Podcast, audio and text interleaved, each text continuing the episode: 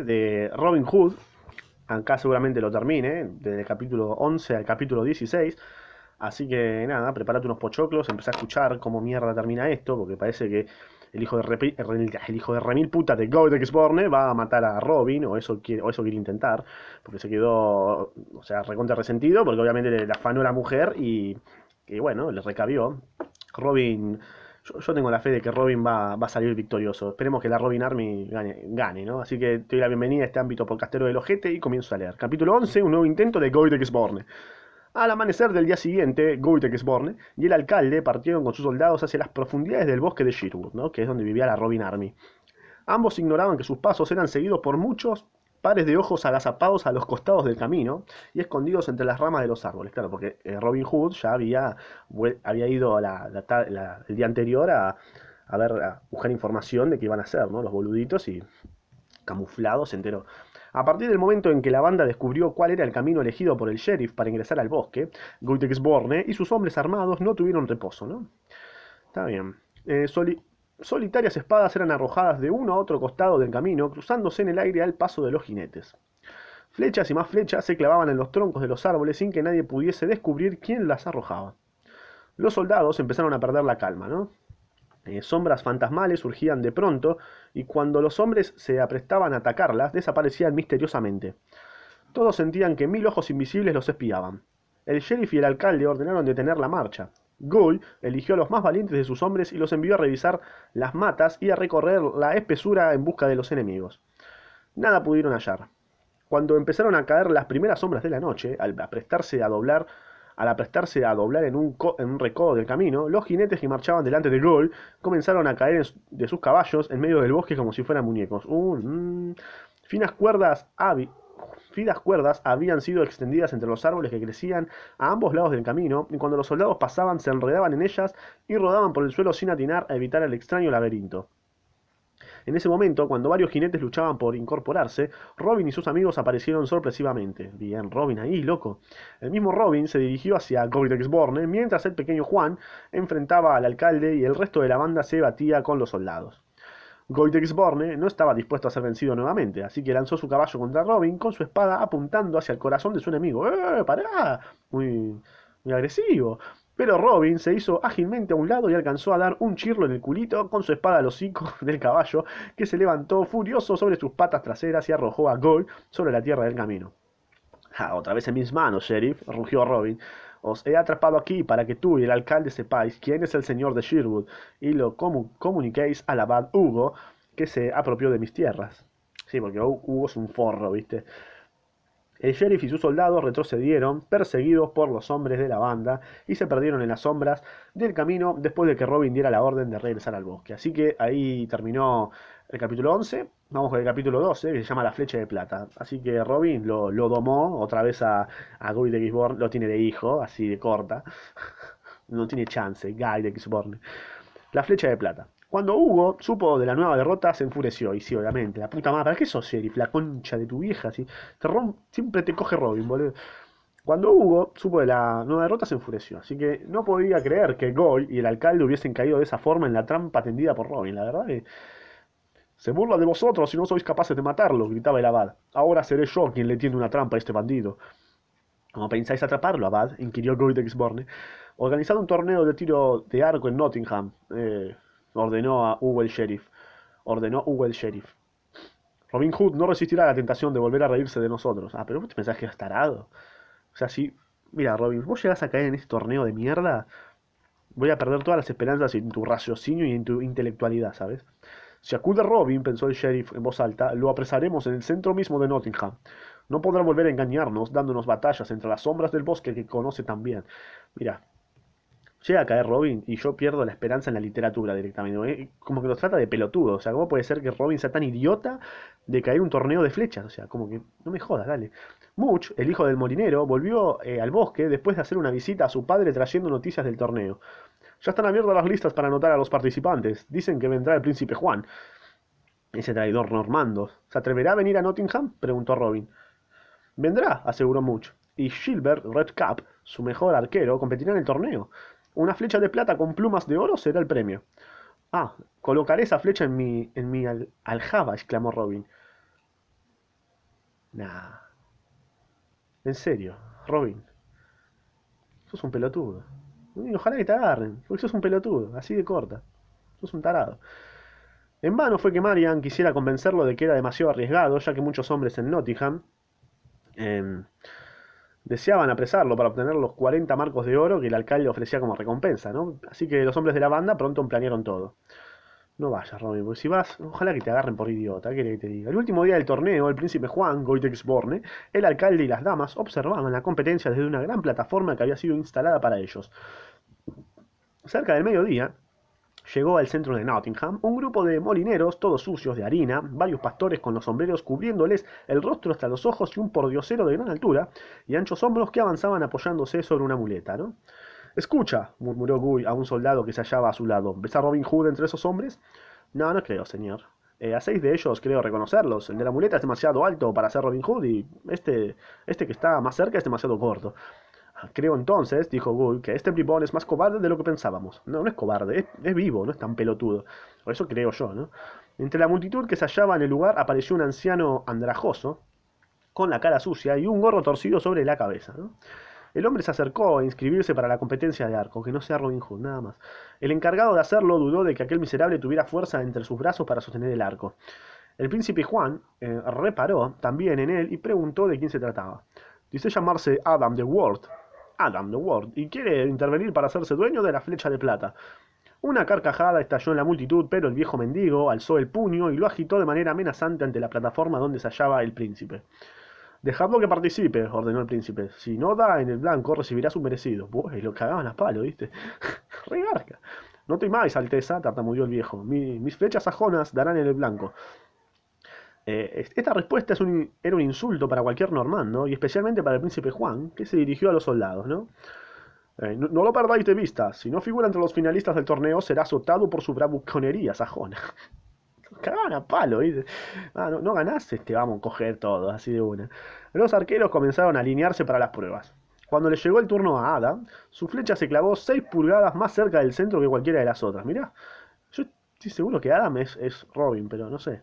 El príncipe disgustado creyó que era una pura casualidad. Quedaron pocos hombres para la última rueda, entre ellos Gilbert, arquero del príncipe, seguido por el arquero del sheriff y por el viejo Adam. A no ser que toda esta competencia sea como un torneo para que el ganador vaya a agarrar a Robin, ¿no? Que puede ser también. El arquero de Goy falló en el tiro ante el murmullo burlón de un grupo de sajones que observaba el torneo. Gilbert clavó su flecha a escasa distancia del círculo central, que solo medía, que solo medía ahora media pulgada de diámetro. El viejo Adam eh, apuntó distraídamente y se dio vuelta sin observar siquiera dónde había ido a parar su flecha. Un rugido partió de la multitud de espectadores. Gilbert eh, miró a su adversario de reojo. ¿El diablo guía tus flechas, viejo? No, el diablo se asusta de las flechas sajonas, igual que vosotros, los normandos, respondió el viejo. Ah, atrevido el viejo. Sus ayudantes contuvieron a Gilbert para que no se arrojara contra Adam, y sí, está repicanteando el amigo. Solo dos arqueros quedaron para el último tiro. El príncipe alentó a Gilbert. Adelante, Gilbert. Además de la flecha de plata, recibirás un cuerno de monedas de oro si das en el centro. Ah, pero Gilbert es como... El hijo mimado, bro. Ojalá que pierda. También, también a mí me ofrecéis las monedas, chilló el viejo. Las pelotas. Tú perderás el tiro y perderás tu mano, viejo sajón, se burló el príncipe. Gilbert apuntó con cuidado y disparó, ¿no? La gente aplaudió porque su flecha dio justo en el borde del pequeño círculo negro. Pocos arqueros normandos o sajones hay tan buenos como tú, dijo el viejo, reconociendo la habilidad del hombre del príncipe. Claro, un chabón fair play, ¿viste? Apuntó esta vez con cierto cuidado, ¿no? La flecha se incrustó en el centro mismo del círculo. Tomás, para vos. En el orto te la clavé. Observando de lejos el recorrido de la flecha, Gilbert devolvió el cumplido de, Adam. Devolvió el cumplido de Adam. Con gusto recibiría lección de este ti, maestro. Ah, bueno, y bajó los humitos un poquito. El príncipe bajó de la tribuna y se acercó a inspeccionar.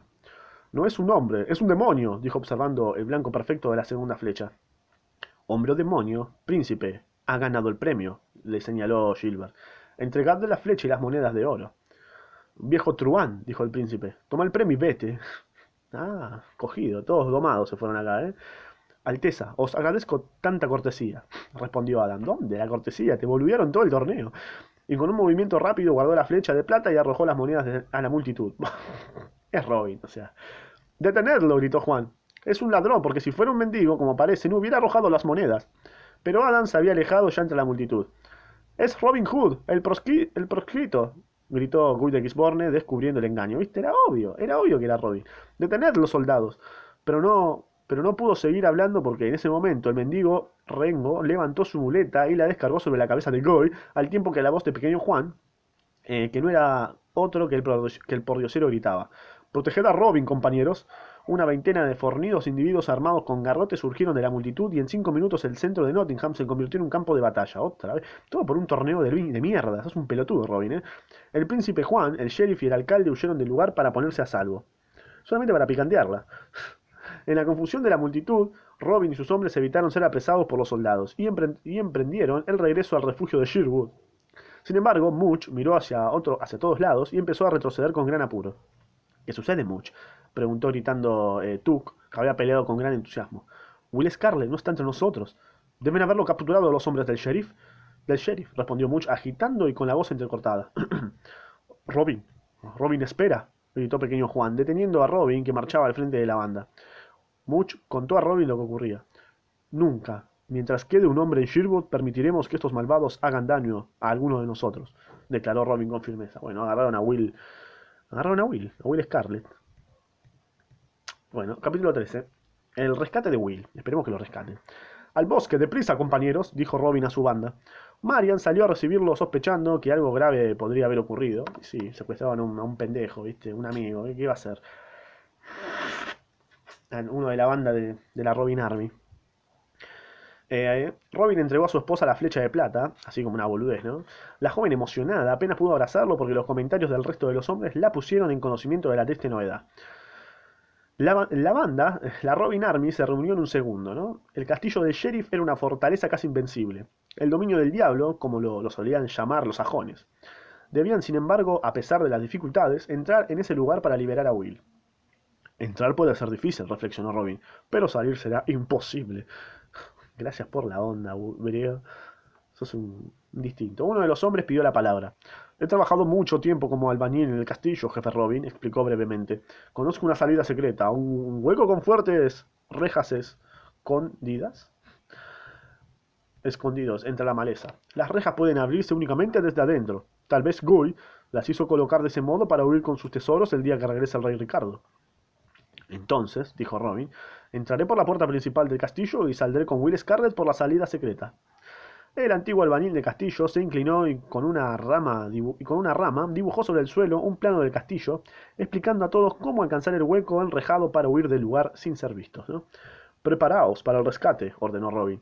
Much y pequeño Juan, vestido con las armaduras que le quitamos al sheriff y a sus hombres, y concedidme una vestidos con las... Ah, perfecto. Los dos amigos obedecieron a Robin sin entender cuáles eran sus planes. Vosotros, dijo Robin al resto de la banda, preparad vuestros arcos y flechas. Uh, se viene la, el rescate otra vez. Es como una lucha constante entre la Robin Army y los hijos de remil puta del sheriff y todo el castillo de mierda ese y todo el abad, ¿no? Cuando comenzaba a amanecer, tres caballeros, igual siempre se los coge Robin, ¿no? Cuando comenzaba a amanecer, tres caballeros vestidos con relucientes armaduras y montados en esbeltos caballos se detuvieron ante la entrada del castillo. El soldado de guardia eh, los interrogó y corrió a comunicarle la novedad al sheriff. Tres enviados del príncipe Juan quieren, entregar, tienen, quieren entregarnos personalmente una carta suya, comunicó al hombre. Franqueadles la puerta, pero dejadlos bajo vigilancia en el puente mientras traéis la carta, respondió Guy, que temía que se tratase de una nueva trampa de Robin Hood. Ahí como que se está avivando ya, ¿viste? Ya no es tan pelotudo, no tanto. El soldado abrió la puerta, ¿no? Los tres caballeros penetraron en el castillo, pero antes de que el hombre pudiese transmitirles las órdenes de Guy de Gisborne, Pequeño Juan había, me encanta el nombre Pequeño Juan, es hermoso. Pequeño Juan había tapado su boca y lo había maniatado. Qué grande, Pequeño Juan, loco. Robin y Much, eh, mientras tanto, corrían los cerrojos de la puerta del castillo.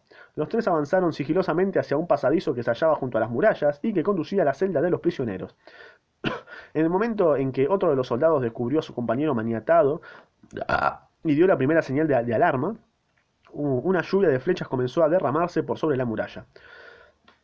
Los soldados intentaron salir del puente y organizar la defensa, eh, pero encontraron los cerrojos echados y se produjo una gran, una gran qué, y una, una gran confusión. Robin y sus amigos, por su parte, se vieron de repente ante una puerta cerrada. Uh, apartaos, dijo pequeño Juan, al tiempo que impulsaba todo su peso sobre la puerta y ésta cedía abriéndose, abriéndoles el paso. Bien, los tres ascendieron por una escalera de piedra sombría en cuyo extremo un guarda permanecía de pie. Ya pollo el, el guardia, ¿no? Cogido. ¡Guarda! gritó Much. El guarda no, tomó una antorcha que ardía sujeta a la pared y se dio vuelta iluminando la, iluminando la escalera. Pequeño Juan lo esperaba ya, y se lo coge, y descargó sobre él un fuerte golpe que lo dejó tendido como un leño. Bien pequeño Juan cogiéndose los guardias. Much recogió el manojo de llaves que había quedado junto al cuerpo del guarda derribado, las fue probando hasta que logró abrir con ellas las pesadas puertas de madera de los calabozos. El lugar estaba totalmente oscuras. Bien, bien. Por aquí, susurró Will Scarlett. Robin se acercó rápidamente con una antorcha. Sabía, sabía que no me abandonarían, amigos, comentó Will con voz débil. A lo largo del corredor fueron apareciendo otros prisioneros, pálidos y enflaquecidos, hechos mierda. Mal ahí, amigo. Robin Hood encabezó la marcha e iluminó el camino siguiendo las instrucciones del albañil. Much iba detrás suyo ayudando a Scarlett a sostenerse. Los prisioneros lo siguieron sin saber cómo agradecer su inesperada libertad. Pequeño Juan cerraba la columna dispuesto a rechazar a cualquier perseguidor. Caminaron hasta descubrir un rayo de luz en el, en muro del castillo. Robin abrió la puerta de rejas y todos salieron a un espacio abierto. ¡Qué grande! El centinela de la banda distinguió a la distancia a los hombres que emergían por el hueco de la muralla. Agitó su mano para indicar a Robin que los había visto y desapareció entre las, entre las matas. ¡Qué grande! ¡Qué grande, loco! En el patio de la fortaleza, Borne había logrado que sus hombres reabrieran la puerta principal. En el momento en que una patrulla de jinetes salía en busca de los invisibles atacantes, se escuchó el sonido de un cuerno. Las flechas que brotaban desde atrás de los árboles cambiaron bruscamente su rumbo. En lugar de dirigirse hacia los muros del castillo, tendieron una especie de barrera que cubrió la marcha de los hombres que huían del dominio del diablo siguiendo los pasos de Robin Hood. Tomá, para vos. Algunos de los soldados cayeron de sus caballos, otros, otros retrocedieron, y cuando el grupo de Robin y los prisioneros llegó al límite del bosque, se oyó otra vez el sonido del cuerno. La lluvia de flechas cesó. Qué grande. Salvó a todos Robin, un capo. Un genio. Un genio, boludo. Un genio total. Eh, capítulo 14. El caballo negro. El caballero negro, perdón. Eh, la banda regresaba lentamente al refugio del bosque, ¿no? Rubio, Robin, Robio. Robin Hood cabalgaba junto a Will Scarlett, que había sido duramente golpeado por los hombres del sheriff, para obligarlo a que revelara el escondite de la banda del bosque. Bien, Will Scarlett que no dijo nada, ¿eh? Un capo. Bien, bien leal. Robin se adelantó hasta poner su caballo junto al pequeño Juan. Al de pequeño Juan. Amigo, le dijo, creo que debemos poner definitivamente fin a tantas injusticias. Gracias, por favor, basta de quilombo, loco. Tienes razón, Robin, respondió pequeño Juan. En nuestro próximo asalto al castillo debemos acabar con el poder del sheriff y destruir a los hombres de Hugo. Más quilombo, o sea, quieren apagar el quilombo con más quilombo. En esta conversación eh, estaban, estaban cuando apareció un jinete en el camino. Era un caballero de elevada estatura, montado sobre una cabalgadura negra. El escudo no tenía insignia alguna que permitiera identificarlo y la visera cubría su rostro. ¿Por qué andáis por el bosque, caballero? preguntó Robin. Ando por donde me dé la gana, respondió el caballero, y su voz sonó muy profunda a través de la visera, un soberbio duro. Eh, ¿Buscáis tal vez el castillo de los amigos del príncipe Juan? indagó Robin señalando hacia la fortaleza del sheriff. Los asuntos del príncipe Juan tienen mucho que ver conmigo, replicó el otro. Entonces, dirigidos hacia allí, y tendremos oportunidad de matarte junto con todos ellos cuando destruyamos el castillo. ¡Es re picante! Matalo ahora y listo. ¿Por qué os, proponéis atacar el castillo? dijo pensativo el caballero, no prestando oídos al tono amenazante de Robin. Eh, por muchas razones. Que siendo vos amigos del príncipe Juan, no tenéis, que, no tenéis por qué oír, explicó el jefe de la banda. No he dicho que fuera amigo del príncipe Juan, repuso el caballero. Si existen motivos para atacar el castillo, os ayudaré. Mira mirá qué bueno. Hay motivos de sobra, dijo Robin Hood. El abad y el sheriff, autorizados por el príncipe Juan, no solo despojan a los sajones de sus casas y de sus cosechas, también persiguen a los caballeros normandos como al propio padre de mi esposa, para adueñarse de, de sus bienes. El caballero demontó en ese momento y levantó la visera dejando el yelmo bajo, dejando el yelmo bajo, de modo tal que no se pudiera ver su rostro.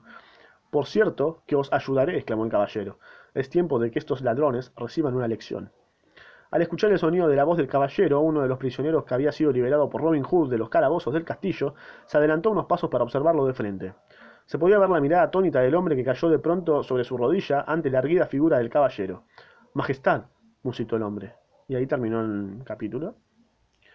Vamos por el capítulo 15. ¿Quién habrá sido, no? Capaz lo reconoció. Capítulo 15 se llama Justicia. Yo mismo restableceré el orden de mi reino, proclamó el rey Ricardo, volviendo a montar sin reparar en todos los miembros de la banda que se habían puesto de rodillas. El caballero negro avanzó rápido como un rayo. Robin y sus hombres lo siguieron a cierta distancia sin atreverse a acompañar su marcha, y lo vieron, y lo vieron atravesar la arcada y el puente. Eh, el abad Hugo estaba junto al sheriff Gisborne planeando el ataque final al bosque para destruir definitivamente la banda de Robin Hood, cuando el caballero negro irrumpió en el lugar. Opa. ¿Qué estáis aquí con el rostro cubierto, caballero? gritó el abad.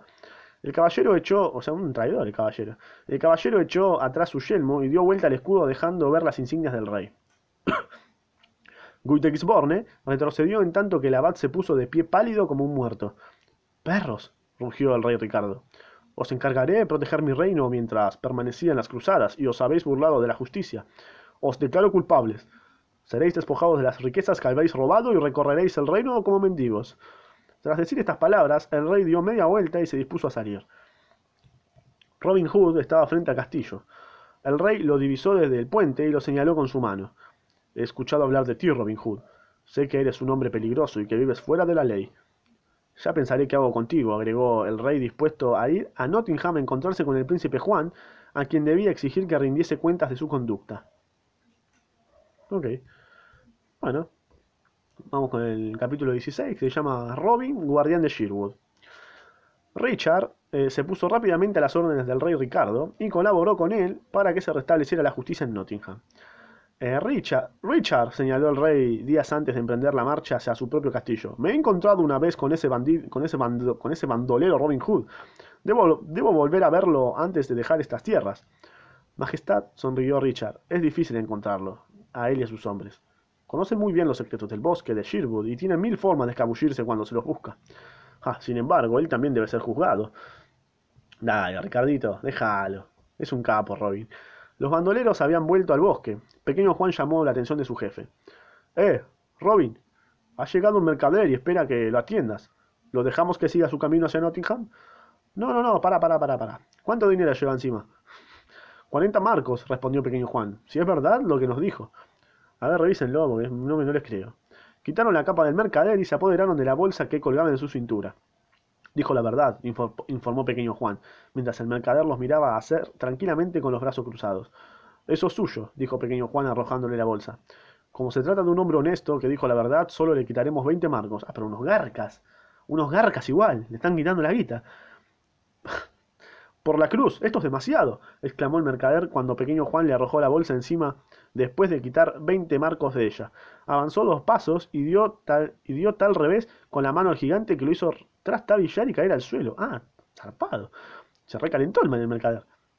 Un rugido partió de boca de los bandoleros y dos de ellos sacaron sus espadas mientras pequeño Juan se levantaba. ¡Alto! gritó Robin, echándose a reír. Tiene razón el mercader, pequeño Juan. ¿Qué modales son esos? ¿Por qué no le diste la bolsa en la mano?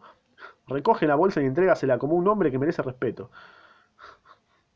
¿Por qué le sacaba 20 marcos? Un garca el pequeño Juan, ¿eh? Tiene buenos músculos, comentó Fraile Tuck con una risita. Mercader, ¿no te gustaría jugar a los puñetazos conmigo? ¡Bueh! ¡Pará! ¿Qué pasó acá? Con el mayor placer, si supiera las reglas del juego. Es muy simple, le aseguró Tuck, adelantándose. Tú te paras allí y yo aquí. Te daré un trompazo igual que tú le has dado al niñito Juan que es demasiado débil y pequeñito para soportar estos juegos, arre. Y si puedes volver a levantarte después, será tu turno.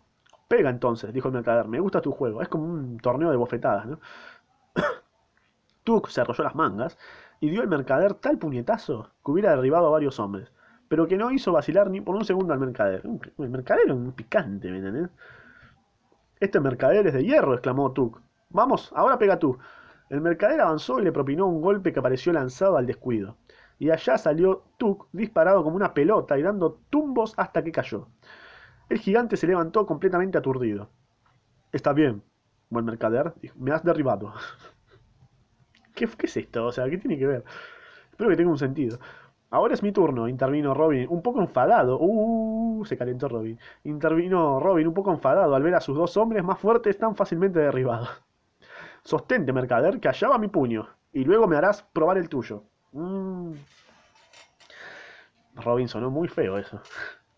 Robin puso toda su fuerza en el golpe. El mercader vaciló un instante sobre sus pies y su cabeza se sacudió. Pero con gran sorpresa de Robin no cayó.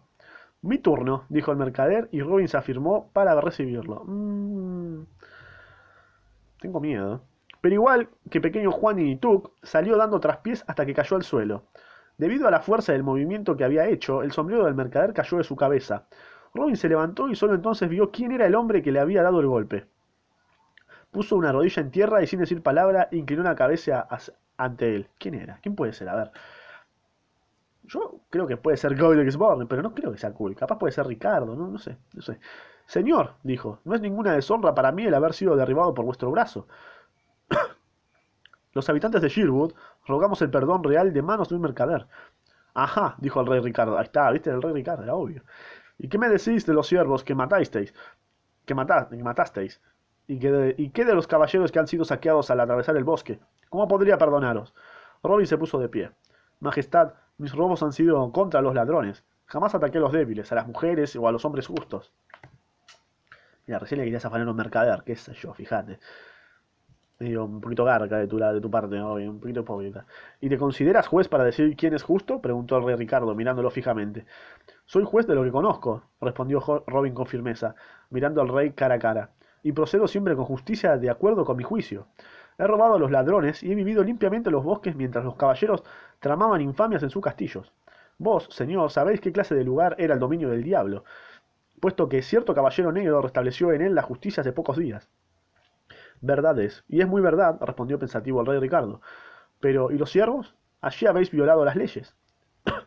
Confieso nuestra falta, dijo Robin francamente, pero siendo fugitivos, ¿cómo, hubiera, ¿cómo hubiéramos podido vivir sin la casa? Señor, estos hombres han luchado para restablecer la justicia en el país. Perdonarlos a ellos y haced conmigo lo que gustéis. Bien, Robin ahí, eh, agarrando la responsabilidad de todo, un capo, un gran líder de la Robin Army. Vamos, Robin, replicó el rey con una sonrisa.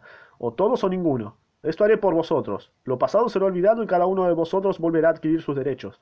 A ti te designo guardián de Sherwood, con los hombres que tú mismo elijas para ayudarte y con la paga, con la paga correspondiente. Y si alguno de los hombres de tu banda prefiere pasar a mi servicio y seguirme, que venga, porque bien que necesitaré a hombres cabales. Majestad, dijo Robin, dejad por lo menos que os escoltemos hasta Nottingham. Viajaré solo, respondió el rey moviendo la cabeza. Sed leales y no volváis a tocar a los siervos. Adiós, entonces, guardián de Sherwood, y cumplid con vuestro deber hasta que yo regrese. Qué grande, qué grande, qué grande el rey Ricardo. El rey Ricardo era un capo, un distinto. Y saludando con la mano, el rey Ricardo se alejó en su, en su cabalgadura, mientras la banda, a cabeza descubierta, lo vio partir desde el claro. Después, con un suspiro, pequeño Juan se volvió a su jefe. ¿Y ahora, Robin? preguntó. Nuestros buenos tiempos han terminado. ¿Cómo? ¿Terminaron? No, recién empiezan. No, respondió Robin. Los que quieran pueden quedarse conmigo y con Maria en nuestro refugio secreto. ¿Quién cuidará mejor la casa de Sherwood que el guardián del bosque? Tengo derecho a muchas, a muchas cabezas por año, y haremos uso de él. Además, somos ricos con el botín que hemos reunido en estos tiempos. Cualquiera de vosotros que así lo desee puede irse a vivir a la ciudad. Y levantando la cabeza para aspirar profundamente el aire, añadió, en cuanto a mí, me quedo en el bosque. Bueno, ahí, culminó. Culminó yo haciendo un vacío existencial, porque la Robin Army ganó. Bueno, ganó la Robin Army. Me, quedé como con, con ganas de un, con una batalla campal entre entre Robin y Gold, pero nada, estuvo bueno el final, estuvo, estuvo rico, me gusta. Eh, gran, gran historia, gran historia de Robin Hood con la Robin Army atrás. Eh, excelente, excelente, la verdad, espectacular, gran, gran historia. Tengo que poner un puntaje. Creo que un, sí, creo que un 9. Un 9 le ponemos. ¿Por qué no un 10 también? Puede ser un 10 también. Una gran historia, una gran historia. Me, atrapó bastante. Así que bueno, nada más. Eh,